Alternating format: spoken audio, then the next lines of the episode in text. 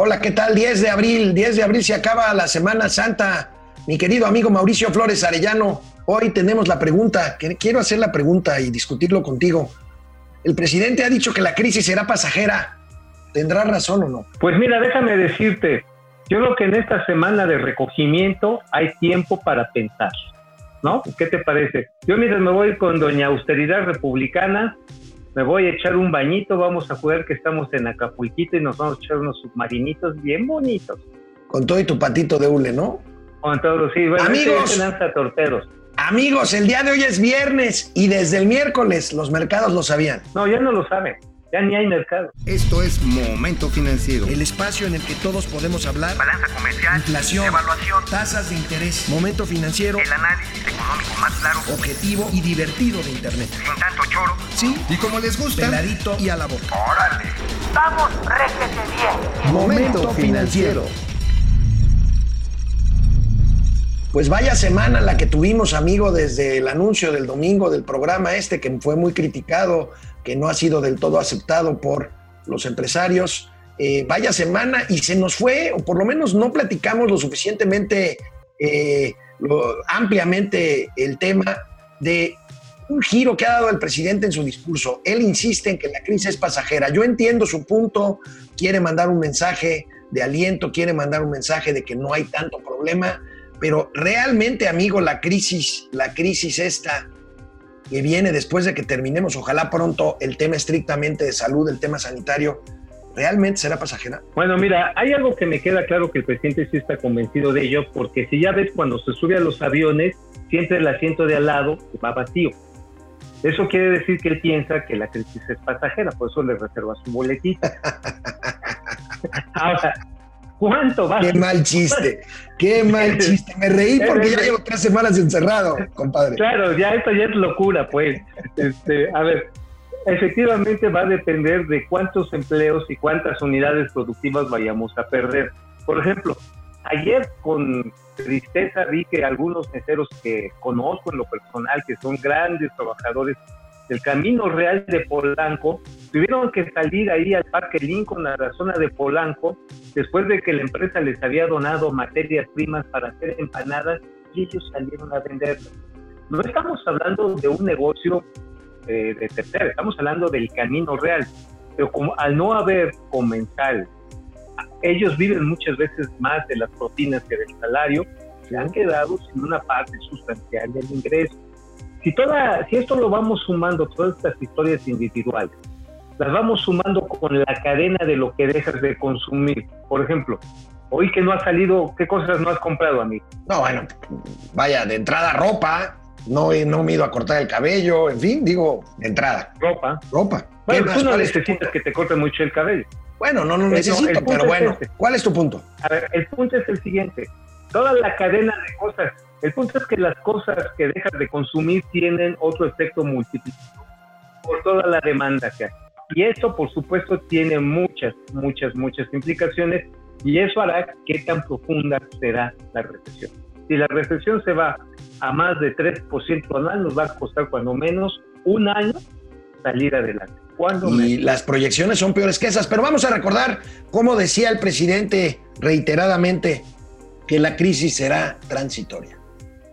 Eh, yo estoy eh, hablando de crisis transitoria, que esto nos va a permitir salir pronto adelante. Hay mucho pesimismo en el mundo, sobre todo en los dirigentes, expertos de economía, de finanzas, y me acuerdo de cómo nos recetaban eso durante el periodo neoliberal, llamaban realismo económico.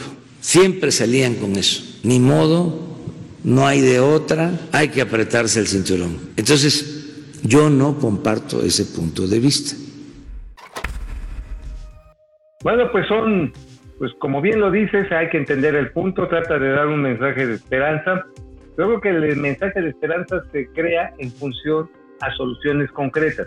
Si te dicen, tú aguanta, mi hijo, aguanta, híjoles, pues aguanto hasta dónde, hasta donde tengo los recursos que yo poseo, hasta donde tenga la solidaridad de otras personas. La verdad está en que eso de que aguanten porque va a ser pasajero, podemos remitirnos a lo que dijo un gran teórico de materia económica, John Maynard Keynes, que decía que no había que preocuparse en el largo plazo porque en el largo plazo todos estamos muertos. Entonces también la vida, nuestra vida, es transitoria, entonces ¿de qué nos preocupamos? Si ya se puso este, el pastor, perdón, el presidente, ya se puso a recitar lo que dice el Papa Francisco en las mañaneras, pues entonces pues vayámonos despidiendo de este mundo terrenal, de este valle de lágrimas, y aprestémonos a subir al reino de los cielos. ¿A qué nos preocupamos por la riqueza material? Coño, caramba.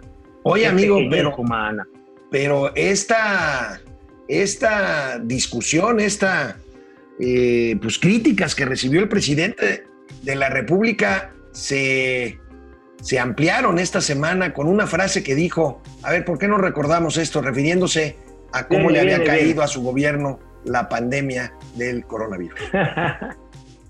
Yo tengo tranquila mi conciencia y sé que vamos bien y eso es lo que quiero transmitirle al pueblo y le estoy transmitiendo al pueblo. Vamos a salir adelante. Ayer usé por primera vez el término crisis transitoria. Eso no va a tardar y vamos a salir fortalecidos. Y vamos a salir fortalecidos porque no nos van a hacer cambiar en nuestro propósito de acabar con la corrupción y de que haya justicia en el país. Por eso vamos a salir fortalecidos. O sea que nos vino esto como anillo al dedo para afianzar el propósito de la transformación.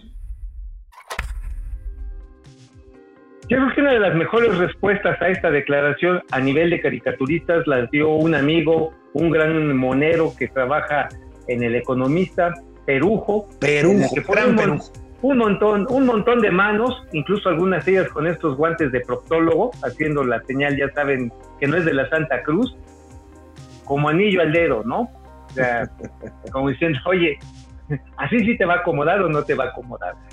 Bueno, bueno, tenemos conectados en, eh, eh, en este Viernes Santo, pero ahorita que regresemos de la pausa, vamos a comentar algunos de sus algunas de sus observaciones. Gracias, de verdad. Gracias por conectarse. Pues estamos, quédate en casa. Recuerden, canal 76 de Easy y en Spotify, Momento Financiero, Economía, Negocios y Finanzas, para que todo el mundo las entendamos. Aún lo que sí, ¿eh? Bueno, amigo, pues pasamos lista. José Almazán, buen día. Ricardo. Saludos, saludos. Por favor, consejos financieros a nivel familiar. ¿Qué hacer? ¿Qué cosas liquidar primero? ayudarían mucho con eso. Gracias, Ricardo. Ahorita tenemos una infografía que hicieron nuestros amigos de producción y ahorita lo comentamos y Mauricio se va a, vale la pena. a explayar con eso. Eh, Alex Mau, ¿vieron la entrevista que dio López Gatel a Richard Ensor en Medium? Pregunta tras pregunta, admite metidas de pata monumentales. Hijo, la verdad es que yo ya he visto tanto a López Gatel hasta en la sopa que no vi esa entrevista, la verdad. ¿No? ¿Tú la viste, amigo? Bueno, yo tuve la referencia impresa, vi la referencia impresa y bueno, la cosa es muy clara. El señor López Gatel de manera deliberada omitió hacer suficientes pruebas para tener, para evitar tener estadísticas tipo. Esa es la única conclusión que yo es gravísimo, es gravísimo. Gravísimo. yo creo que hay cosas que no hay que olvidar. Exactamente. Este, eh, Héctor Mancera, de acuerdo en ayudar a los pobres, pero ayuda a no mantener. Luis Camacho, ¿qué tan lejos está AMLO de querer nacionalizar los fideicomisos privados? Híjole, vaya pregunta, ¿eh? Híjole, esa es una duda que ojalá no tengamos que resolverla pronto, porque después de haberse chupado los últimos residuos de la cazuela pública, el siguiente paso son los privados para el año que viene. No, no, no, no, que la boca se ah. te haga chicharrón. No, yo también espero, pero. Hijo, sería una pésima señal. Oscar Flores, cuando la economía estaba al 2%. ¿Otra pésima señal? Otra, otra. Bueno, ya sería. Ya, eso ya sería una expropiación, amigo. Eso ya sería. Pues. Un paso terrible, ¿no? ya las expropiaciones se pueden dar en el sector médico, ¿eh? Aguas. Bueno, sería la primera aguas, aguas. Oscar Flores, cuando la economía estaba al 2%, fueron 350 mil, me refiero a empleos, yo creo que se refiere a empleos a menos 4%, ¿cuántos serían? Pues es que hay quien está calculando pues pérdidas de empleo hasta 800 mil o un millón de empleos, lo decías hace unos días, ¿no, amigo? Dos millones se pueden perder arriba del 4% de, de, caída. Más de 4% de caída son dos millones de empleos. Me, me, me quedé corto, pero bueno, Este, hay que cuidar los recursos, amigo. Eh, los ingresos disminuyen en tiempos como los que estamos viviendo. Por eso elaboramos, bueno, nuestros amigos de producción, elaboramos esta infografía con algunos tips de los gastos que se deben evitar por lo menos mientras se vuelve la normalidad. Ahí te va, amigo. Yo sé que tú tienes otros consejos más que dar, pero ahí te va. Si podemos verlo en pantalla, A prioridades ver, cuéntalos. Prioridades financieras en cuarentena, invierte en alimentación e higiene, contempla pagos de agua, luz, electricidad o renta, eh, telefonía internet si trabajas desde casa, pareces- si padeces enfermedades, eh, eh, negocia pagos de instrumentos crediticios, bueno, pues ahí están las facilidades de los bancos, eh, dile no a los gastos hormiga, no a los bienes duraderos, por lo pronto, pues no, por eso se cayeron las ventas de coches y evita deudas a mediano y largo plazo. Y ve lo positivo, no estás gastando ni en gasolina ni en transporte. ¿Tú qué más tienes que decir? Bueno, lo que podemos empezar, primero la recomendación de lo que podemos ahorrar, bienes duraderos, por supuesto, ropa, en eso también podemos ahorrar, en zapatos podemos ahorrar, pero también podemos ahorrar en alimentos. Tenemos la mala costumbre de que no nos acabamos las cosas y tiramos mucha comida. Recomendación uno empieza con el refrigerador.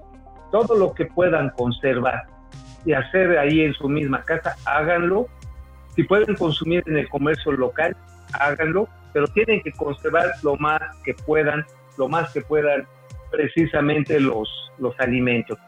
Otra cosa muy importante, el agua, el agua. No por estarse lavando las manos, pongan bajo el chorrazo de agua, porque el agua, aunque la apagues, si no hay agua, chingas.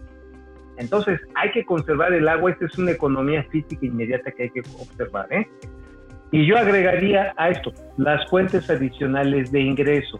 A ver, tutoriales por, por estos medios, ya sea de ejercicio, de literatura, de algún oficio, pueden generar ciertas economías de intercambio. Es decir, por ejemplo, si tú tienes chelas y yo tengo un tequila, pues hacemos un intercambio de tequila-chelas. Eso nos ayuda a maximizar los bienes que tenemos y generar un ingreso en especie. Sin embargo, obviamente eso tiene sus límites. O sea, tú al rato no vas a poder ofrecer medias porque este, pues ya te las habrás acabado, ¿no? Este, entonces, hay que buscar otro tipo de ingresos monetizados o monetizables que puede ser, por ejemplo, entregas a domicilio. De las medias es- también, si quieres, ¿no? Ese es muy- no, bueno, bueno, eso ya es otra cosa, amigo. Eso ya es otra cosa. Eso ya son servicios triple la letra que le pongas, ¿no? Ajá, claro. Pero, por ejemplo, puedes llevar, puedes entregar fruta, puedes llevar cierto tipo de panes, puedes hacer alimentos en casa y empezarlos a promocionar entre tus cercanos a un precio inferior al de mercado y obviamente con todas las precauciones sanitarias del caso hacerte de un dinero extra, como lo hicieron nuestros amigos allá, meseros del Camino Real, ¿eh? Bueno, Una pues es- desesperada pero honesta de sobrevivir. Escríbanos, escríbanos, acuerden arroba financiero M y momento financiero www.momentofinanciero.mx. Eh, Alberto Hugo Cruz Padilla, eh, gracias. Hugo Samarripa, eh, gracias por conectarte. Alberto, no, Arturo López, City Banamex me está cobrando que ya me pasó la fecha. Teléfonos me dice que si no quiero estar en el buró que pague y la luz me dice evite el corte yo no tengo empleo ni puedo salir a buscarlo. Pues Arturo, mientras no haya anuncios de apoyo en cuanto a la Comisión Federal de Electricidad y Telmex en este caso, no sé qué compañía telefónica Ahí tengas, nos chinga. pues la verdad es que no hay otra forma de hacerlo, ¿no? Hay que pagar. Este, ¿Estás de acuerdo, amigo? Esa. Pero si no tienes el dinero, ¿qué haces? ¿Cuál es la disyuntiva? Tendrás que elegir el medio más importante de sobrevivencia. Yo elegiría, aunque no me cae nada bien Manuel Barney, pagaría la electricidad, porque si no tienes electricidad no vas a tener muchas otras cosas, empezando por el refrigerador y probablemente la bomba que sube agua a tu tina. Entonces, ten cuidado con eso. Teléfono, como sea, compras un Tamagotchi de otra compañía y te deshaces un rato de teléfono de. Fer, Fer Rangel, si legalizan la marihuana, quizá y no se recuperan dos millones de empleo, pero al menos todos podremos estar igual de pachecos que el presidente. bueno, amigo. Fíjate, Bueno, bueno, está bien, está bien. la economía del cannabis ha sacado de, de- de problemas a un par de economías estatales en Estados Unidos. ¿eh? Pues sí, puede ser. De hecho, aquí en México iba a pasar, pero fue voluntad del presidente López Obrador, que en esos temas, como en otros, es profundamente conservador. Este, pues no lo aceptó la iniciativa, ¿eh? Lo siento por los amigos chairos de izquierda que decían que era bien izquierdoso. Tiene el presidente Regresamos, regresamos después de una pausa aquí a Momento Financiero. No se vaya. Amigo, tienes información nueva sobre el tren Maya. Fonatur recibe ya las propuestas para 14, 14 frentes de obra que comprenden el primer tramo de esta obra en la que yo no creo mucho, pero tú sí, amigo. A ver, ¿cómo está el asunto? Por ahí está el boletín. Pues sí, es la de, exactamente, es un trámite muy importante el que se está resolviendo en estos días para, de hecho, a finales de este mes de abril, el 3 23 de abril, se tiene que dar el fallo para llevar a cabo este, este tramo, el primer tramo, que es el que va de Escárcega hasta, pues prácticamente Palenque, de Palenque a Escárcega. Es un tramo muy importante, 274 kilómetros, son 14 ofertas y está participando de una manera importante un montón de compañías. Estamos hablando de que están las principales de México y también algunas internacionales. Es más, hasta las empresas chinas le están metiendo. Estamos hablando de que como son procesos electrónicos, no se tienen que llevar a cabo presencialmente los concursos. Lo que sí tiene que ser presencial es la construcción. ¿Qué impacto económico tiene? Son 200, son 34 mil empleos directos e indirectos que se van a generar entre 2020 y 2021. ¿En qué consiste este trabajo? Es básicamente tender la vía donde ya está el derecho de vía, pero también implica todo el diseño, el desarrollo del concepto. Este, sí es un trabajo muy profundo. Tengo entendido que el presupuesto de Fonatur para eso es de 17 mil millones de pesos. Habrá quienes digan, oigan, mejor esos 17 mil millones de pesos, avientémoslo directamente ahorita al rescate de las pymes. Pero aunque tú no lo creas, amigo, yo creo que ahí sí hay un efecto multiplicador en una zona donde el empleo y el trabajo de las pequeñas empresas es fundamental. Yo creo que ahí sí es anticíclico totalmente. Espero que tengas toda la razón y que la construcción de una obra que está catalogada en el mismo nivel que Dos Bocas o que el aeropuerto de Santa Lucía verdaderamente cumpla un papel contracíclico. ¿Que ¿Qué quiere decir esto? Pues que eh, revierta el periodo de depresión económica en la zona de influencia, en este caso en la península de Yucatán. Yo creo que son diferentes. Dos Bocas, que Dos Bocas finalmente es la de Rocío Nale y la de Octavio Romero, perdón. Este, este rollo de Dos Bocas, este, pues simplemente no es eh, rentable, tanto por el precio del petróleo, por el costo que va a tener la obra. Que por cierto, todavía no sabemos cuánto nos va a costar, ¿eh? Es uno de los proyectos más opacos en la historia de la historia de nuestro país. Nadie sabe los precios unitarios. En el Tren Maya sí se sabe y están transparentados. Primera diferencia. Respecto a la central avionera de Santa Lucía, pues está claro que los primeros que están así con la objeción y les pueden decir que qué objetes, pues son los este, son las aerolíneas. Las aerolíneas van a decir, no mames, güey, o sea, aquí en este, en este cuchitril no alcanzan a bajar mis aviones. Es lo que va a pasar. El Tren Maya tiene una ruta que ya existe, un buen tramo, y que fue suplantado por el servicio de autotransporte de carga. Reducir el costo unitario hace sobre todo rentable en materia de carga y de combustibles, lo hace rentable per se. Si se le agrega la cerecita del turismo, cuando regrese obviamente el turismo, puede ser interesante. Bueno, Yo ojalá, creo que esas son ojalá, las diferencias. Ojalá y de verdad tenga razón. Amigo, quiero Yo preguntarte, que- ¿cómo has visto tú el manejo de la jefa de gobierno de la Ciudad de México del tema de la emergencia epidemiológica? Aquí tengo algunos datos que quiero compartir A ver, viene, viene, viene, Pero, échalo. de entrada dice, la suspensión de labores en la CDMX tendrá un fuerte impacto en la economía capitalina. Vaya, vaya descubrimiento. Pero aquí hay algunos datos. El sector comercio, que es el que más aporta al PIB de la Ciudad de México, eh, caerá 14, no, 19.4%. Le sigue servicios financieros y de seguros con 10.9% del total. Ahí tienes la gráfica, amiga, amigo, con, con Así es. Ay, amiga. Pues es que Ay, amiga. el encierro, mi querido amigo, el encierro. No, pues sí. No, no, pues sí que te saquen a pasear un poquito más seguido, amigo. No vaya a ser una de esas que me vayas a poner una desconocida y a mí me vaya a gustar. Bueno, ¿No? re- ¿recuerdas, ¿Recuerdas cuánto representa el PIB nacional a Ciudad de México? Es un porcentaje interesante, entonces hay que estar, aunque Sí, es prácticamente no el les guste mucho amigos de allá. 27%. ¿Cuánto? Es el 27%, 27%, 27%. sobre todo porque aquí se porque aquí se consolidan las operaciones de muchos consorcios que tienen Así operaciones a nivel nacional. Por ejemplo, una armadora de autos, pongamos un Chrysler, un Fiat Chrysler, pues lo que hace es que consolide en la Ciudad de México sus operaciones en todo, en todo el país. Es un ejemplo. Pero fíjate que también aquí es interesante. Este, el 95% hoy, hoy, hoy, de los, más bien desde el miércoles, de los comercios en el centro histórico, 95% están de gente. O sea, el impacto puede ser todavía mayor y vamos a ver cuál va a ser la secuela de un muy mal manejo que se le dio al principio de la pandemia. Ya se murió el primer policía que estuvo atendiendo allá en el, en el Vive Latino. Por cierto, los moneros chairos sacaron sus fotos acá, eh, sí, a nosotros el pinche coronavirus nos la pela, y se fueron.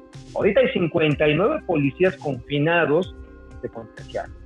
Entonces, se lo tomaron a la ligera, se lo tomó a la ligera tanto la empresa Oceta, se lo tomó a la ligera los organizadores de, de ahí de, Del de del Vive Latino y se lo tomó a la ligera el gobierno de la ciudad. Aguas, ¿eh?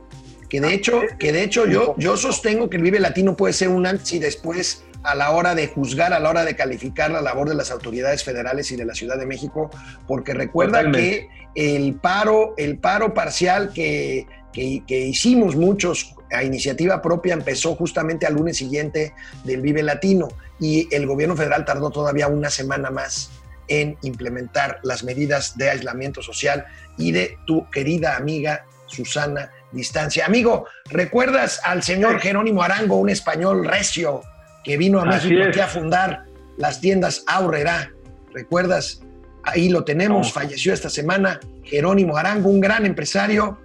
Aurrera se convirtió en la primera tienda de, como las conocemos ahora, de autoservicio y durante muchos años pues, fue la líder este, aquí en México, amigo. Así es, en paz descanse don Jerónimo Arango, uno de los grandes, a los 92 años se nos fue, la verdad un empresario luchón, echado para adelante, y ¿sabes qué? Un auténtico promotor de las pymes en México.